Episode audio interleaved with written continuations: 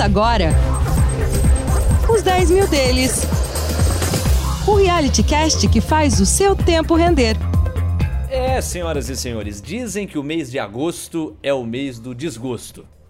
Você sabe que essa é uma verdade ainda maior neste reality cast, porque quando a gente olha para o que aconteceu com o nosso dinheiro em agosto, a coisa não foi boa mesmo. Mas poderia ter sido pior, sejamos otimistas. Hoje você vai conferir esse balanço do mês de agosto e vai saber o que rolou com a nossa grana da semana passada para essa, é claro. Tá começando mais um Os 10 mil deles. Eu sou Leonardo Levati e aqui ao meu lado, senhoras e senhores, o nosso capitão, o maestro Carlos Castrucci. Fala, Carlos, tudo bem? Fala, Léo. Bem, bem não tá, né? Mas a gente vai seguindo aqui e vamos esperar que no longo prazo vamos ganhar dinheiro. Agora é só aproveitar o programa. Bora lá para os destaques dessa edição. É, como eu tava antecipando, eu nem sei o que é sorrir mais. Nosso dinheiro recua de novo e agora estamos com 12.250 reais. Os detalhes na carteira deles. Na carteira de notícias, conflitos entre equipe econômica e o presidente Jair Bolsonaro prévia do PIB do Brasil, sinalização de trégua na guerra comercial entre Estados Unidos e China e mais um discurso de Jerome Powell, presidente do Banco Central dos Estados Unidos. Uma entrevista exclusiva com o professor doutor Henrique Castro Martins sobre o teto de gastos. É o Palavra em Ação. No Beabá da Bolsa, a gente vai entender melhor o que é especificamente o dividendo. Não é um sinônimo de lucro e você vai entender por quê.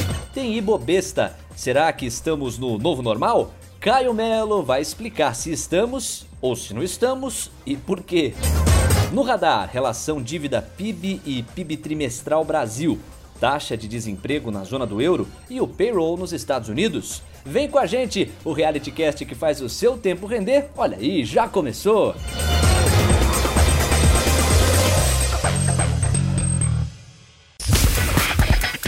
A carteira deles. Vamos trazer os destaques da nossa carteira. Como a gente há pouco colocou, R$ 12.250. Hoje, nosso patrimônio está nessa faixa. E se a gente comparar com a semana passada, um recuo de 0,4%. Quando a gente olha pro Ibovespa, olha aí, agora o Carlão esboçou até um sorrisinho aqui de canto de boca, não é aquele sorriso de orelha a orelha, mas ele tá mais sorridente hoje, porque ele bateu o Ibovespa. O Ibovespa recuou o dobro, recuou 0,8% numa média aí de 100.623 pontos. O dólar, que segue bastante alto, apresentou uma queda de 1% da semana passada para essa, cotada a uma média de R$ 5,59. Carlos Castrucci, o balanço da semana. É, primeiro não dá nem para falar que foi uma semana de alegria pra gente, porque é como se fosse fazer gol quando seu time perde, né? Caindo, caiu do mesmo jeito, não é muito bom, mas dessa vez a gente foi melhor que o Bovespa e os bancos ajudaram nesse aspecto. Foi uma semana conturbada aqui no Brasil, né? Lá nos Estados Unidos e ao redor do mundo a gente teve notícias positivas, desde tratamentos para o coronavírus, o potencial da vacina, entre outros fatores que fizeram com que as bolsas lá subissem mais por mais uma semana.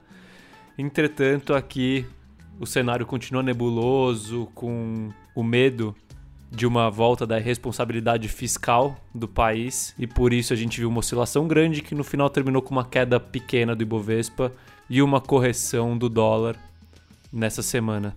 A gente vai aprofundar boa parte dessa instabilidade que o Brasil atravessou, vem atravessando, especialmente nas últimas semanas, dentro do carteira de notícias. Bora falar da empresa que mais cresceu na nossa carteira? Olha ela aí, hein? Grupo Notre Dame Intermédica. Seja bem-vindo, Grupo Notre Dame. Você já devia estar na carteira há algum tempo, mas eu não te conhecia. E pelo fato de você ter se destacado, um crescimento de 12,1%, está na hora de o Carlos dividir as razões pelas quais você integra a nossa carteira. Então vamos entender um pouquinho mais dessa tese, Carlos. Você separou pra gente alguns tópicos importantes. Eu sei que assim, é um grupo pode não ser do século XVIII lá de trás, mas é um grupo que tem tradição. Ele data de 1968, esse, né? Exato, Léo. Você começou introduzindo bem a empresa. E para quem não sabe, o, eu vou chamar de Intermédica para facilitar, é uma das maiores operadoras de saúde do Brasil. Para você ter uma ideia de ordem de grandeza, mais ou menos 6 milhões de vidas são atendidas pela Intermédica. A Intermédica é uma operadora de saúde verticalizada. É o seguinte, além dos planos de saúde e odontológico, como qualquer operadora de saúde comum oferece, a Intermédica também tem e opera uma rede de atendimento própria, com diversos hospitais, centros clínicos, pronto-socorros e por aí vai, com foco nos estados de São Paulo e do Rio de Janeiro, mas vem expandindo também para outras localidades como Minas Gerais, por exemplo. Você está entendendo aí as razões pelas quais o Carlos está endossando a Intermédica dentro da nossa carteira. É só o começo da explicação dele. Mas eu já queria te complementar perguntando quantos por cento da carteira correspondem à Intermédica. Ela hoje preenche quanto? A Intermédica hoje tem uma participação de 3% do nosso patrimônio. 3%. Claro que não é uma quantidade, digamos, expressiva dentro da carteira, mas ela tá lá. E tá lá por outras razões, além das quais você, além daquelas, melhor dizendo, que você já colocou até aqui. Vamos falar do mercado de atuação dessa empresa, o modelo de negócio dela. O que acontece? O modelo de negócio do mercado de saúde, de uma forma geral, tá? Na minha opinião, costumava ser, costumava ser e ainda é ineficiente e com muito conflito de interesses. E esses dois problemas somados acabavam por prejudicar os consumidores desses serviços de uma forma geral. Então, só para você entender onde está o conflito. De um lado estão os centros de serviços médicos, como laboratórios e hospitais, que têm o interesse de realizar o máximo de procedimentos médicos possíveis, como exames clínicos, por exemplo, porque são remunerados por isso. E os clientes, de certa forma, não se preocupam em fazer exames em excesso, porque o convênio paga, né? Que ele falou, ah, vou fazer que o convênio paga. Então já tá pago, já paguei a mensalidade do convênio, eu vou fazer quantos exames eu quiser. É, aí você pega o outro lado, que é onde estão as operadoras de convênios de saúde odontológico, que pela dificuldade em controlar as despesas com procedimentos médicos, que é a famosa sinistralidade, elas reajustavam e reajustam ainda, né, anualmente o valor dos planos de saúde a valores exorbitantes. Então a gente vê é recorrente a gente vê reajustes de duas casas decimais, 15%, 20% ao ano. E isso virou um ciclo vicioso e quem saiu prejudicado dessa situação foram os usuários dos próprios planos de saúde, né? Cada vez pagando mais caro por um serviço equivalente. E aí me conta, onde é que a Intermédica entra nesse contexto e qual que é exatamente o diferencial dela? Então, o dif grande diferencial da Intermédica é que ela atua nos dois lados do conflito, entendeu? Tanto na parte dos planos quanto na parte da prestação de serviços médicos. Ou seja, os usuários dos planos de saúde da Intermédica são atendidos, na maior parte, nos hospitais da própria Intermédica, nas clínicas da própria Intermédica ou em redes conveniadas. É o famoso modelo verticalizado que eu falei lá em cima. E isso faz com que na parte dos serviços médicos não exista aquele incentivo para executar serviços em excesso. E isso significa que, pelo lado da operadora do convênio médico, seja possível controlar melhor a sinistralidade ou a despesa. É, faz bastante sentido, quer dizer, ela se preocupa com os dois pesos assim da balança, ela se preocupa com os dois lados que impactam o modelo de negócio dela e por tudo isso ela tem interesse em otimizar essas duas bandejas, ela tem interesse em equilibrar essas duas bandejas. Você falou de sinistralidade. Eu lembro que você já enfatizou bastante esse conceito quando se aprofundou na tese da IRB, que também compõe a nossa carteira.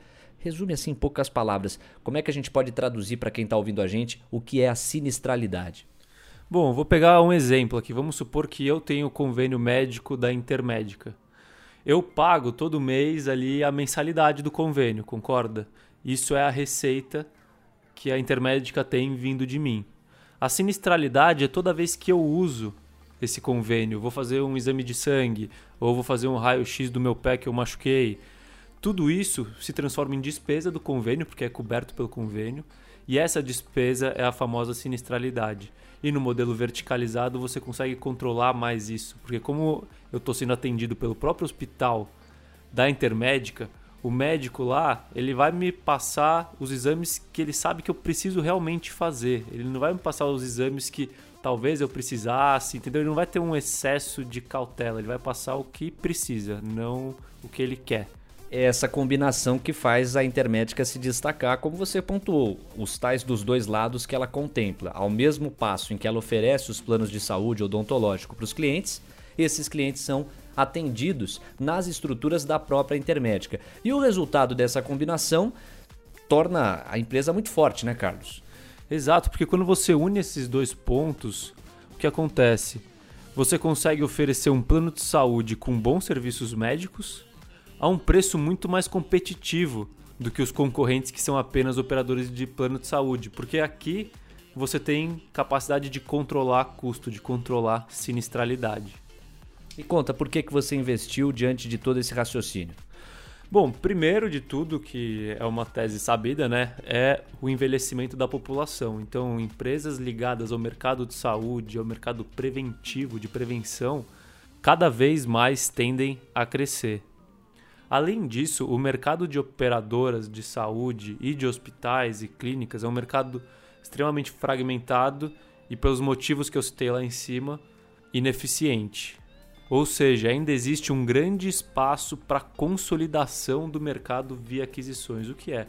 É a Intermédica pegar o seu dinheiro e comprar outras operadoras de planos de saúde, comprar outros hospitais e crescer sua receita e seu lucro a partir disso.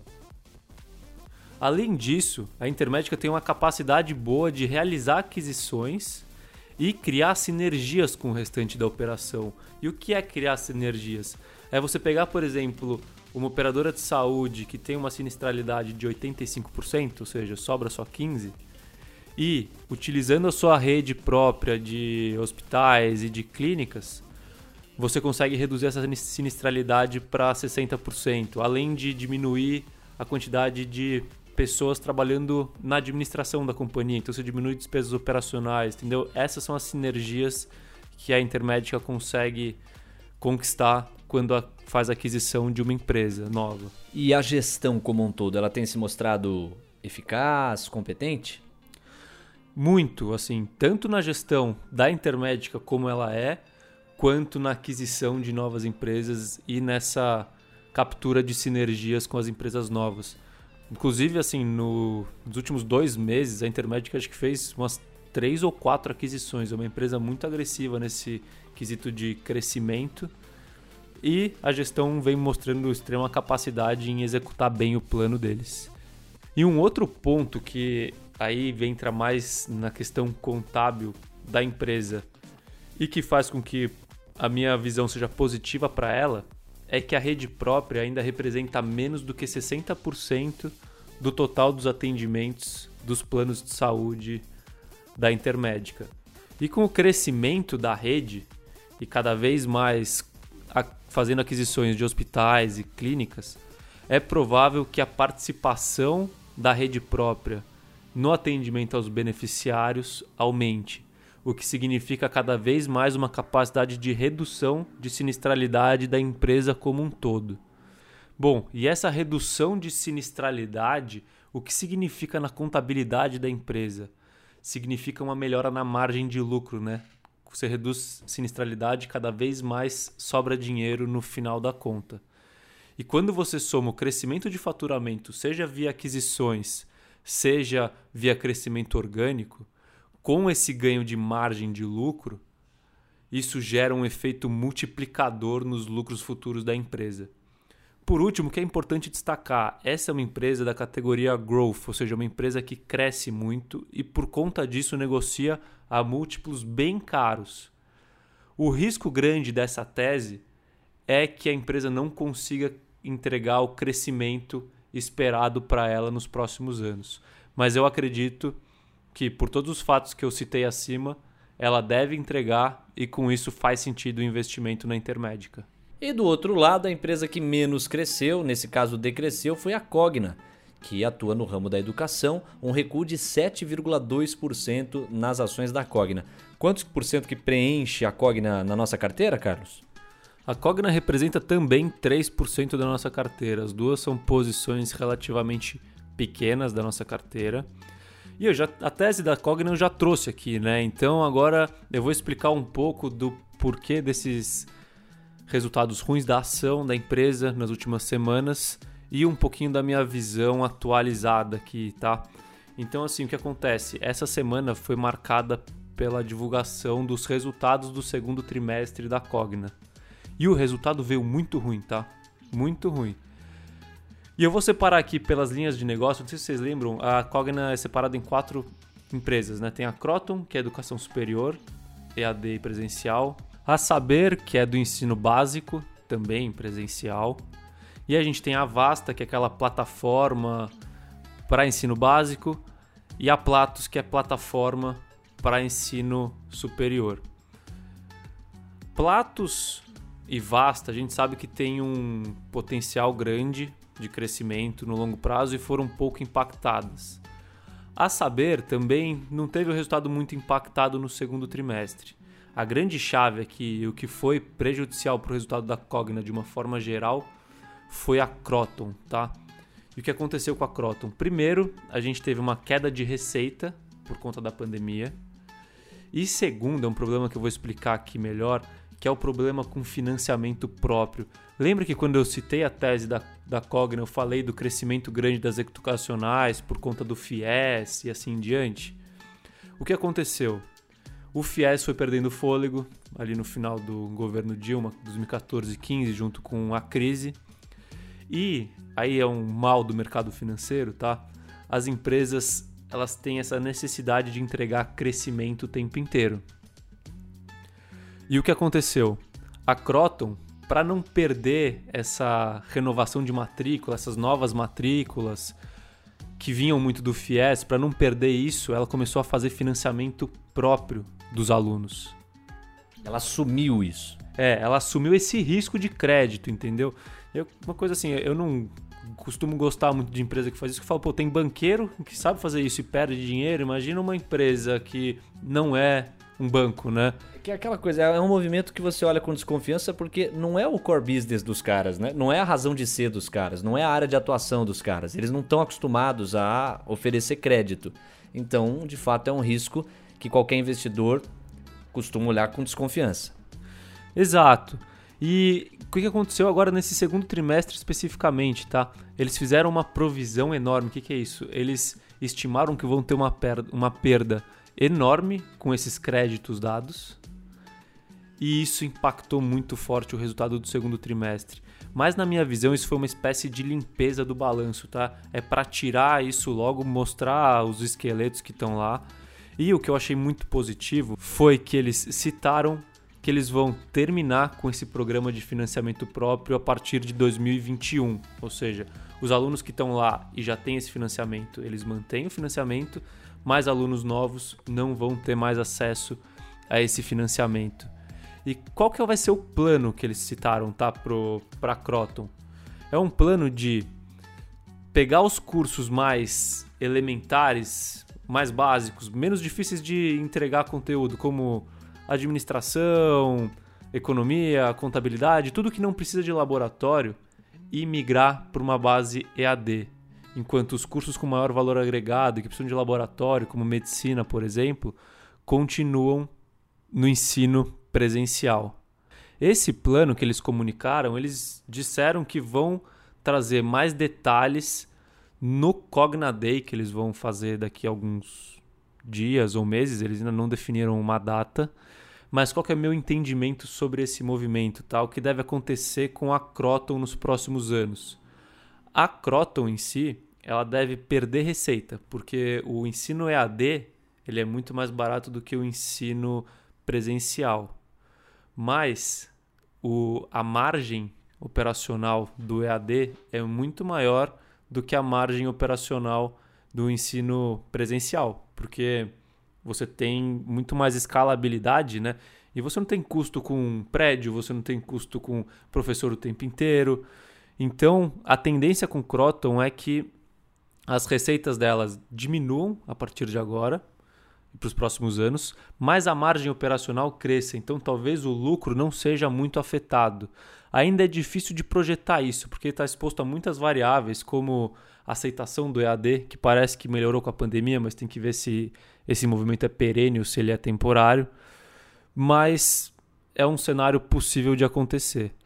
Além disso, a gente tem lá o potencial enorme de Vasta e Platos, que a gente comentou muito quando a gente falou da tese de Cogna. E agora é projetar melhor essa empresa para tentar descobrir se tem um valor escondido. Eu acredito que o pessimismo com Cogna está grande, mas eu ainda não tenho muita convicção na tese para aumentar mais a nossa posição. Arroba os 10 mil deles, porque o seu tempo também rende nas redes sociais. Diário do Investidor. Você é daqueles que ficam aflitos quando tá com dinheiro e esse dinheiro tá parado? Se você não é, eu te digo que deveria ser, e falo isso como alguém que se tornou. Sabe por quê? Semanas atrás, em função de um freela de locução que eu fechei, entrou um dinheiro ali na minha conta. Eu tive uma surpresa positiva da restituição do imposto de renda, também recentemente. Aí somando aquele dinheiro do Freela com o dinheiro da restituição do imposto de renda, eu fiquei olhando para aquela quantia. Óbvio que não é uma quantia para você se afogar, né? Nossa, quanto dinheiro. Mas é uma quantia que parada vai ficar sem produzir a seu favor. E aí eu olhei para aquilo e falei, cara, eu vou dar uma ligada pro Carlos porque nós precisamos movimentar isso aí. Onde é que eu posso colocar esse dinheiro? Qual outro tipo de investimento eu posso fazer? Dinheiro parado não faz sentido ainda mais nesse contexto de Selic tão baixa, uma mínima histórica dentro do Brasil. Então isso chamou muito a minha atenção, do tipo, a essência de fazer o dinheiro continuar girando e trabalhando em seu favor. A gente tem muito hábito de focar, canalizar a energia e muita entrega a um trabalho, a um emprego que te traz dinheiro e com ele você consegue fazer girar a roda da tua caminhada, dos teus custos, etc.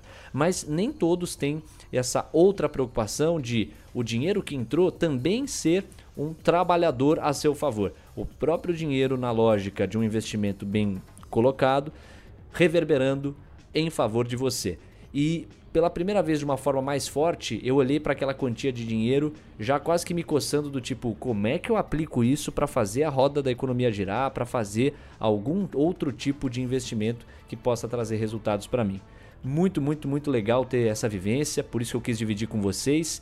E a essência é essa: se entrou algum dinheiro e você já tem uma reserva de emergência e você já pode dar um passo um pouquinho maior, não deixe de buscar alguma modalidade de investimento que faça sentido para você, que caiba dentro do seu perfil e que possa trazer resultados. Dinheiro no colchão ou parado na conta corrente do seu banco, ai ai, aí não. Os 10 mil deles. Carteira de notícias. O presidente Jair Bolsonaro disse em evento na Uzi Minas, em Minas Gerais, que a atual proposta do Renda Brasil está suspensa. O programa é uma das apostas do governo, mas enfrenta resistência da própria equipe econômica. Bolsonaro afirmou que não pretende tirar os recursos de outros programas para custear o Renda Brasil. Renda Brasil que seria um programa de transferência de renda para a parte mais pobre da população. É, há quem diga que a essência é a repaginação do Bolsa Família. É um programa que o Bolsonaro está tentando viabilizar num diálogo com o Ministério da Economia. E aí, Carlos, comenta um pouquinho da reação do mercado. É, o mercado reagiu mal. É, a instabilidade do governo, principalmente do Guedes, que é onde o mercado bota a maior parte das suas fichas, e esses boatos que saem se ele fica no governo, se ele sai no governo, tiram a visibilidade do mercado e fizeram com que a bolsa caísse no dia. Assim, é importante destacar que a estabilidade da bolsa depende da estabilidade de um plano de austeridade fiscal, né? Um plano em onde a saúde fiscal do Brasil seja mantida, porque caso isso não aconteça, é provável que a gente tenha mais um voo de galinha na economia e, em consequência disso, no mercado também. Segundo o levantamento da Austin Rating, o PIB do Brasil caiu menos do que o da maioria das economias da zona do euro e de outros países da América Latina. Apesar da projeção de tombo recorde no segundo trimestre, é verdade. O dado oficial do PIB brasileiro vai ser divulgado no próximo dia 1 de setembro e deve mostrar uma contração de até 10% da economia. A prévia do ranking do desempenho do PIB das maiores economias do mundo mostra que em 18 países a queda no segundo trimestre foi superior a 10% na comparação com os primeiros três meses do ano. Essa é uma notícia super positiva para a gente, né? A gente que vê que assim o Brasil, apesar de todas as dificuldades, de todas as polêmicas, é um país que pode ter se saído bem durante a crise e isso ajuda na retomada depois da crise, né? Depois do coronavírus. A retomada a gente ainda não sabe como vai ser, mas a princípio o desempenho durante a pandemia foi bom e o mercado reagiu positivamente para isso. Autoridades dos Estados Unidos e da China reafirmaram o seu compromisso com a fase 1 do acordo comercial, aumentando o otimismo do mercado em meio a sinais de progresso no desenvolvimento de tratamentos e vacinas para a Covid-19. A promessa foi feita em um telefonema, o primeiro diálogo formal desde o início de maio entre os dois lados, e aconteceu em meio a preocupações crescentes sobre a possibilidade de as negociações estarem em terreno instável devido à piora nas relações entre os países. É, essa daí é a novela mais longa que eu já vi, acho, né? Tem o morde, tem o assopra, morde, assopra. Agora foi uma fase de assopra e o mercado gosta, né? Sempre que tem um, uma atenuação no, na tensão entre China e Estados Unidos, o mercado internacional fica positivo com isso. E assim a gente conseguiu ver uma semana positiva nas bolsas, tanto europeias quanto americanas, quanto da Ásia. Jeremy Powell está de volta aqui, quase sócio da carteira de notícias, presidente do Federal Reserve, o Banco Central norte-americano. Ele anunciou que o Fed terá como meta agora uma média de 2% de inflação. A mudança na estratégia deixa de lado uma receita que vem sendo seguida pelo Fed há mais de 30 anos. Segundo Powell, uma inflação persistentemente fraca cria riscos para a economia. É, essa mudança no, no cálculo, né? Antes era uma inflação estável né, de 2%, agora é uma média que ainda não sabem como será calculada, mostra que o Fed deve ficar por mais tempo leniente, ou seja, injetando estímulos na economia, mantendo taxa de juros baixa, e isso sempre é visto com bons olhos pelo mercado porque é mais liquidez, é mais pessoas comprando ativos e a bolsa reagiu positivamente lá fora, né?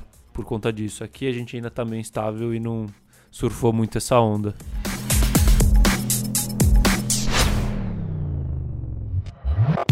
Palavra em ação.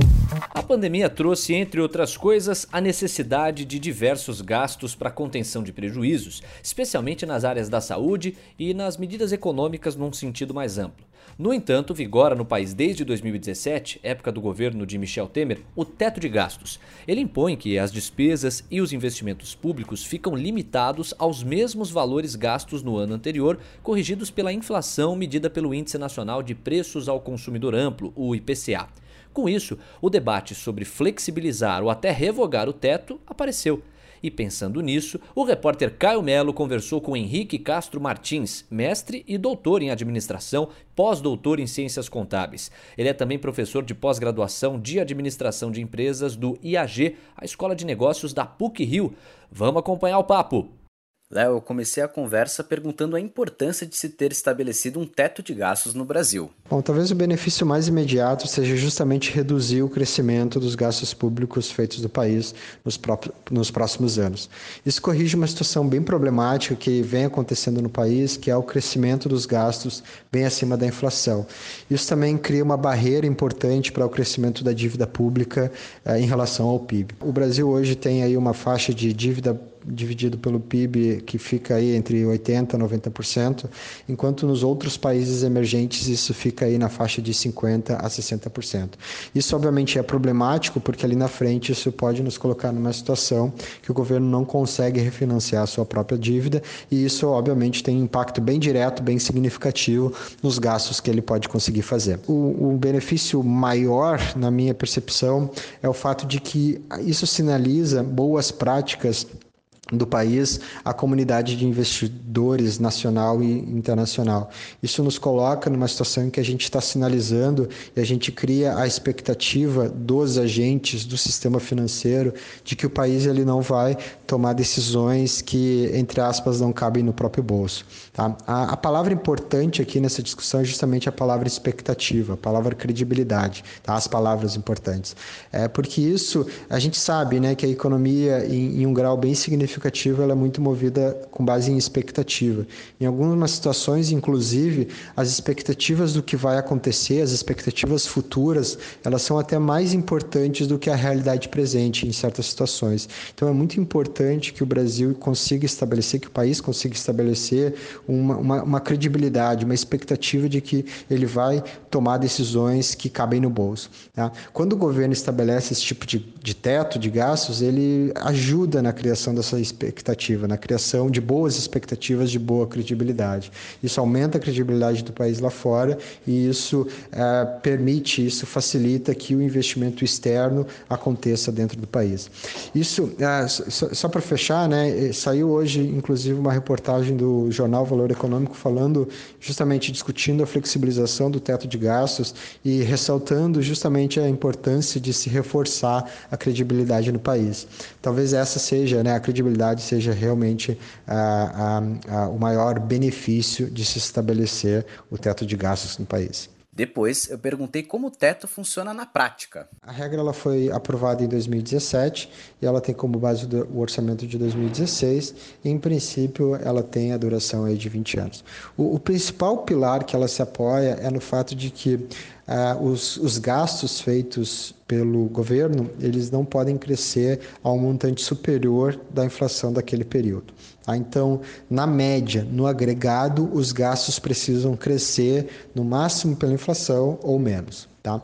Bom, isso não significa que o governo não possa investir mais do que a inflação em áreas prioritárias, como, por exemplo, saúde e educação. Uh, isso, o governo pode fazer investimentos prioritários nessas áreas. Isso apenas significa que para fazer investimentos maiores em áreas que o governo deseja, ele precisaria investir menos em outras áreas. Tá? Então, essa é a lógica. A gente está falando da média dos gastos, a gente não está falando dos gastos individualizados, tá? de áreas individualizadas. Bom, o, o, segundo grande pilar que eu entendo que é super importante e faz parte dessa discussão, que daí está relacionada à primeira, é a ideia de que a sociedade, né, o, o governo barra sociedade faça escolhas de como a gente deseja alocar os nossos gastos. Será que a gente quer mais educação, saúde e segurança, por exemplo?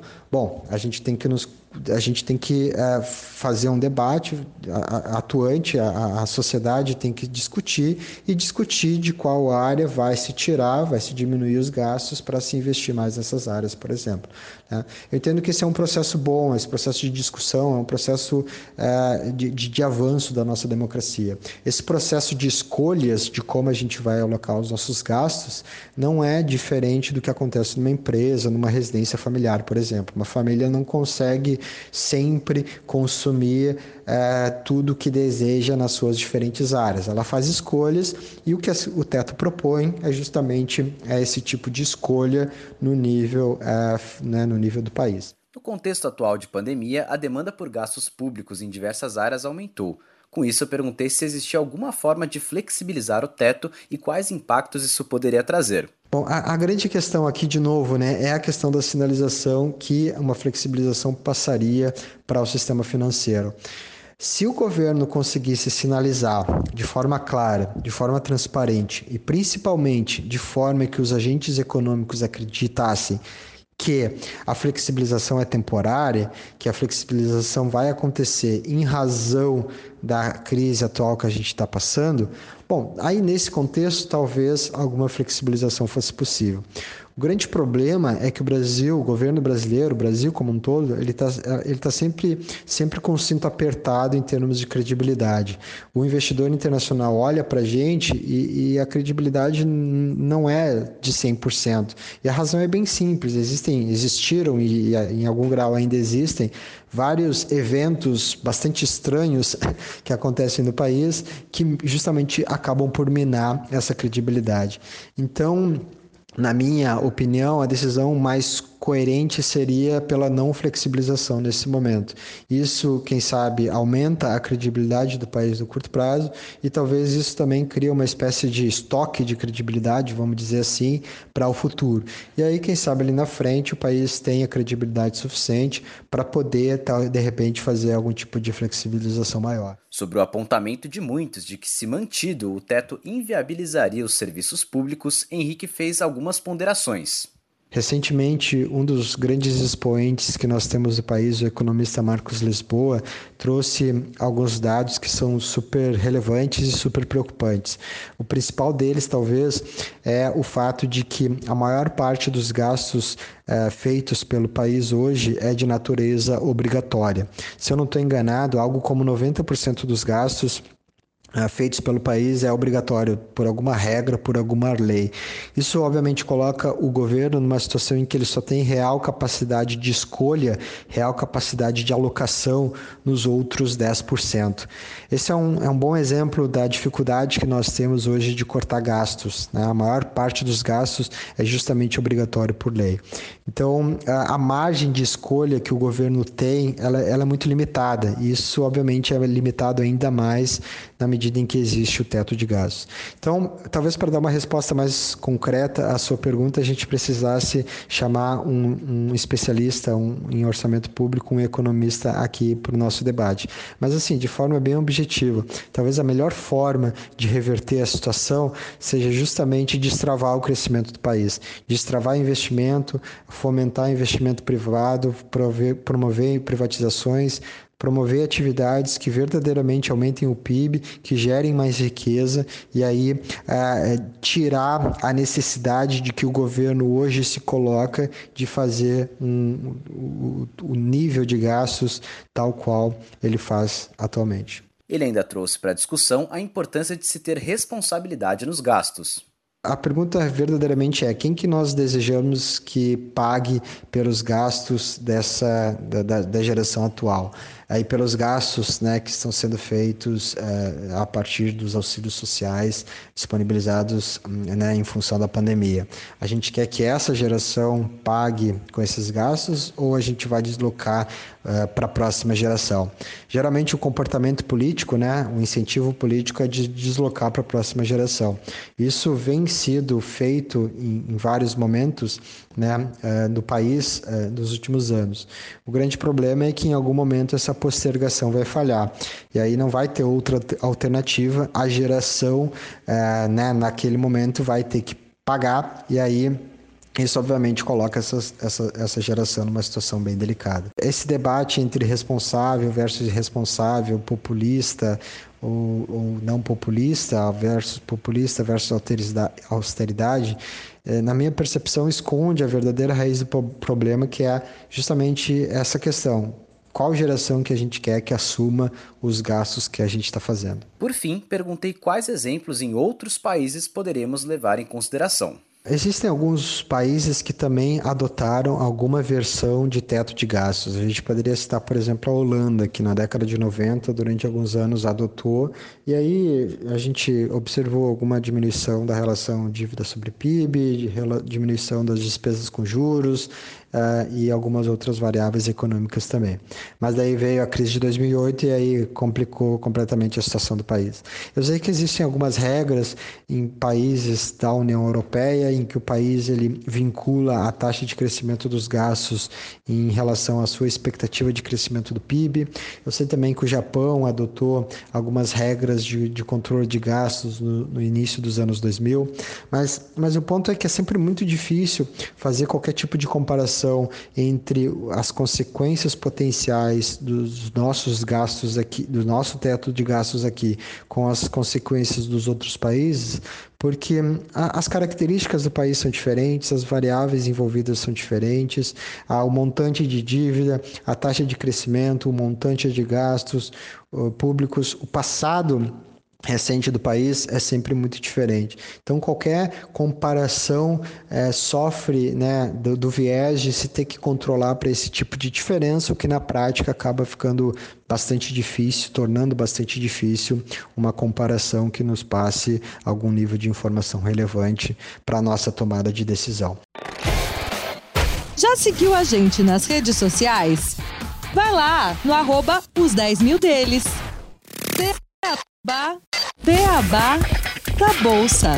Se você acha que lucro e dividendo é exatamente a mesma coisa, eu te digo que não é. Eu joguei sempre muito banco imobiliário assim na infância, né? E lá tinha, né? Lucros e dividendos. Ganhe 300 reais. Você fala, ó, oh, que legal tal.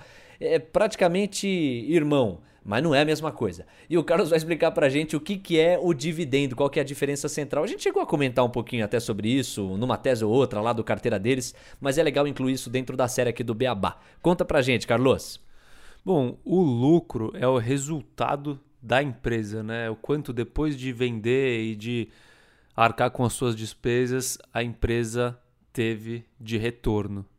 O dividendo é a distribuição de parte desse retorno da empresa para os acionistas, é o quanto realmente cai no bolso dos acionistas, entendeu? Então é uma forma de remuneração. O lucro é uma forma de rentabilidade, o dividendo é uma forma de remuneração dos sócios da empresa.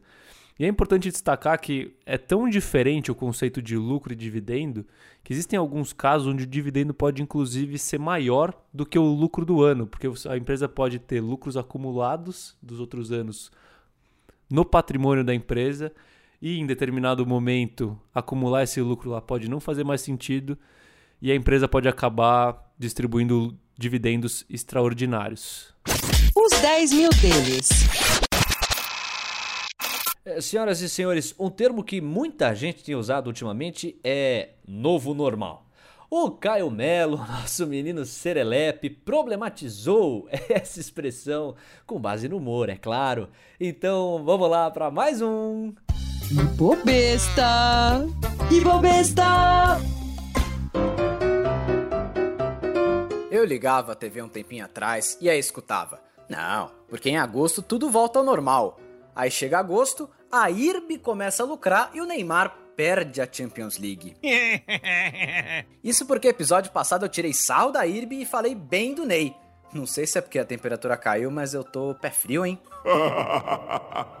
Aliás, como tudo que eu digo acontece o contrário, vou começar a zoar a Bovespa aqui e falar bem da pandemia. Vocês vão ver só que num mês a gente bate 200 mil pontos na bolsa e o vírus vai embora. Bom, depois do jogo o Carlos até ligou pro Neymar, falou: calma, querido, lembra do longo prazo, vale pro futebol também. Ney Day é uma espécie de day trade, não vai nessa não. Inclusive o Paris Saint-Germain foi comprado há um tempinho por um ricaço, que montou esse time cheio de estrelas. Ô Carlos, vamos comprar um time, colocar o nome dele de Ibobesta Futebol Clube e vamos ganhar a próxima Champions, que tal? Que nada, pessoal. As últimas semanas a gente teve tanta queda que a gente não ia conseguir comprar nem o Sem Camisa Esporte Clube, time de Vars aqui da rua de cima. Uma coisa estranha de agosto, mas essa foi boa para o mercado, foi uma sinalização de trégua da guerra comercial entre Estados Unidos e China. Notícia boa para o mercado, mas péssima para esse quadro. Eu adorava vir aqui falar da guerra pelo TikTok, espionagem chinesa, Rússia provocando, Trump falando I don't like them dos chineses e por aí vai. Capaz de logo logo ficar tudo na paz. Novo normal, sei. Para encerrar com chave de Bitcoin, um dos principais assuntos da vez é o Pix, modalidade de pagamento nova que deve começar em novembro. Você não paga taxa, vai funcionar todo dia, toda hora e o dinheiro chega no destinatário de forma instantânea, mais rápido que a subida do dólar quando alguém importante fala besteira. Olha só, com isso, você não vai precisar mais pegar fila no banco e nem fazer 27 depósitos em cheques para os amigos. Fica a dica, meu povo!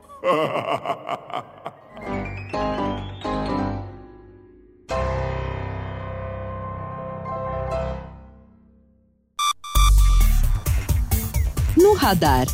No radar. Muito bem, meu caro investidor, minha cara investidora, agora é hora de saber quais acontecimentos vão acontecer na semana que está chegando e que podem impactar o mercado. O evento 1, PIB trimestral do Brasil, Carlos. É, isso a gente chegou a comentar já na carteira de notícias, né? é um dado que é super importante ficar de olho, mas é sempre bom lembrar que é um dado de passado e bem passado, né?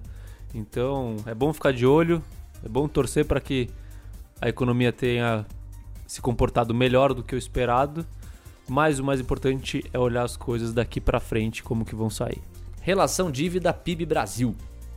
É super importante também porque a gente sabe que grande parte das políticas durante a pandemia foram políticas que aumentaram os gastos do governo, né? E quando você aumenta gasto do governo em um momento onde as receitas também diminuem, né, vinda de impostos, é existe aí a necessidade de um maior endividamento para que você consiga arcar com essas despesas. Então agora é importante a gente ver para onde esse endividamento foi, se o movimento já foi relevante e a partir daí tentar projetar o que deve ser do endividamento do país daqui para frente.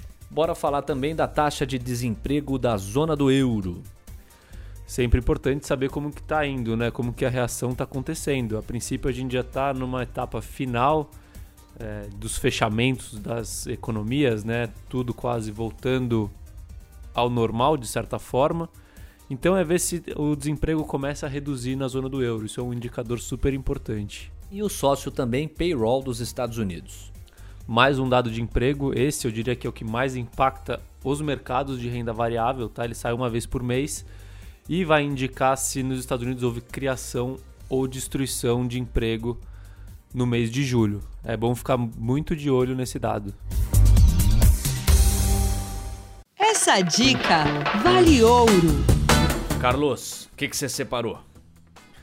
Vamos lá, Léo. Ó, Hoje a gente vai de livro, chega de mamata aqui, de filme, de dica fácil de seguir. É, a minha dica hoje é o livro Rápido Devagar, do Daniel Kahneman. A gente sempre comentou muito aqui, principalmente nos primeiros episódios do podcast, da importância da inteligência emocional nos investimentos. E o que é esse livro Rápido Devagar?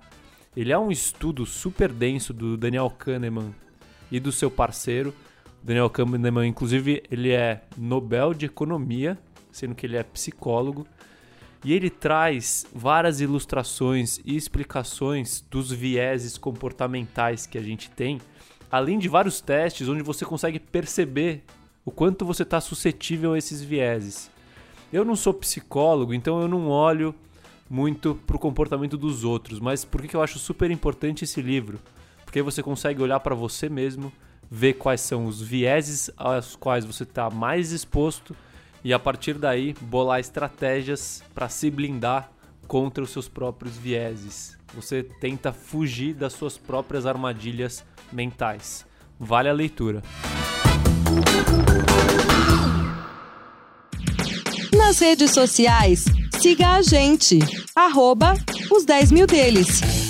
Hora de mandar um abração para você que faz acontecer com a gente o projeto Os 10 mil deles. Deixa eu começar aqui, é, pode me puxar a orelha, tá? Denis, a gente chegou a trocar uma ideia ao longo dessa semana aí. O Denis, que curtiu muito o projeto dos 10 mil deles. Denis, eu esqueci de anotar seu sobrenome, meu garoto. Me perdoa aí, mas tá dado aqui a saudação. Você sabe, né? É para você aí o um abraço. Isso, para você. Você que chama Denis, é você. Isso, você mesmo. A Gabriela Sixoy, que também acompanha o nosso projeto, curte bastante e mandou alguns alôs aí ao longo da semana. E a gente teve algumas é, dúvidas, vai, levantadas assim. Por exemplo, Carlos, o que, que é empresa ESG. Essa é uma sigla que vem sendo muito comentada. Olha, vamos ficar de olho nas empresas ESG lá na Bolsa de Valores. O que, que significa essa sigla e o que esperar dessas empresas? Bom, para começar, a sigla é uma sigla em inglês, tá? Então eu vou trazer as são três palavras. A primeira palavra é até difícil de falar, environment, que é Gostei daí, hein? Eu gostei, gostei, gostei da pronúncia aqui. É, é o meio ambiente, é isso? Isso, meio ambiente. A segunda é a parte social, tá? Então, a preocupação com a sociedade. E o terceiro é a parte de governança corporativa da empresa. São empresas que apresentam essas três preocupações no seu primeiro plano. Perfeito. As empresas que são preocupadas com isso são classificadas como empresas ESG. O que acontece? Cada vez mais hoje em dia a gente tem visto empresas que se declaram preocupadas com as questões de meio ambiente, social e de governança corporativa, e isso tem de certa forma agregado valor para essas empresas. Então, por exemplo, quando a gente traz aquela comparação de múltiplos, você pegar duas empresas comparáveis, uma ESG e a outra sem as preocupações com ESG, você vai ver que a empresa que tem essas preocupações, ela costuma negociar múltiplos mais altos do que as empresas que não têm essa preocupação, ou seja, elas recebem um prêmio no valor pelo fato dessa preocupação e por acreditarem que isso é o futuro, né? Cada vez mais as empresas preocupadas com esses assuntos vão se sobressair com relação às empresas preocupadas só com lucro.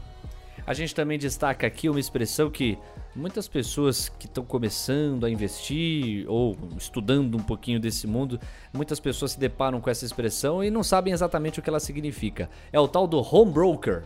Não, porque você vai lá, você abre o seu home broker e começa a fazer as operações de mercado.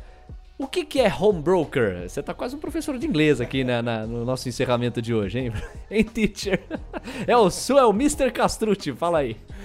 É, o, esse nome, assim, você pegar a tradução seria como se fosse o corretor na sua casa, né? É o, o corretor, no caso, quem vende as ações, por onde você opera as suas ações.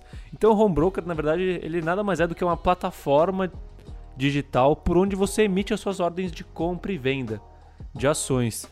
Todas as corretoras hoje em dia têm no mínimo home broker, tá? E as corretoras mais desenvolvidas têm inclusive plataformas próprias que você baixa no seu computador, que tem mais capacidade para esse envio de ordens de compra e venda, seja de ações, seja de opções, mercado futuro e assim diante. Thank you. É, obrigado pela, pela, pelos esclarecimentos. Tá, às vezes banana aqui. Você acompanha a nossa página lá no Instagram, arroba os 10 mil deles, 1 e 0, o 10 é numeral. Não deixa de mandar sua pergunta, de participar e interagir com a gente. Muito obrigado a todos que estiveram conosco. Lembre-se, nosso podcast está no player que você quiser.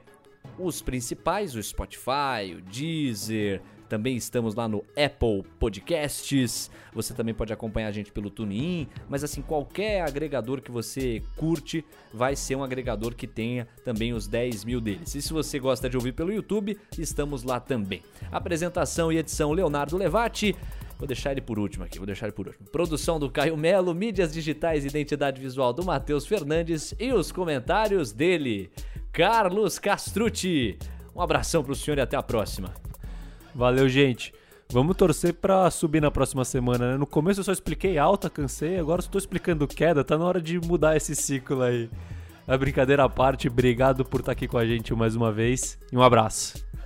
Esse abraço aí é clássico. Não, é só retomar, né? Agosto tá indo embora. Eu vou até. Meu Deus, ou sei lá abrir a janela aqui, soltar aquele grito de é campeão, porque com agosto indo embora, espero que setembro seja mais generoso conosco. Foi um mês difícil aqui no nosso reality. Obrigado a todos e até mais. Tchau!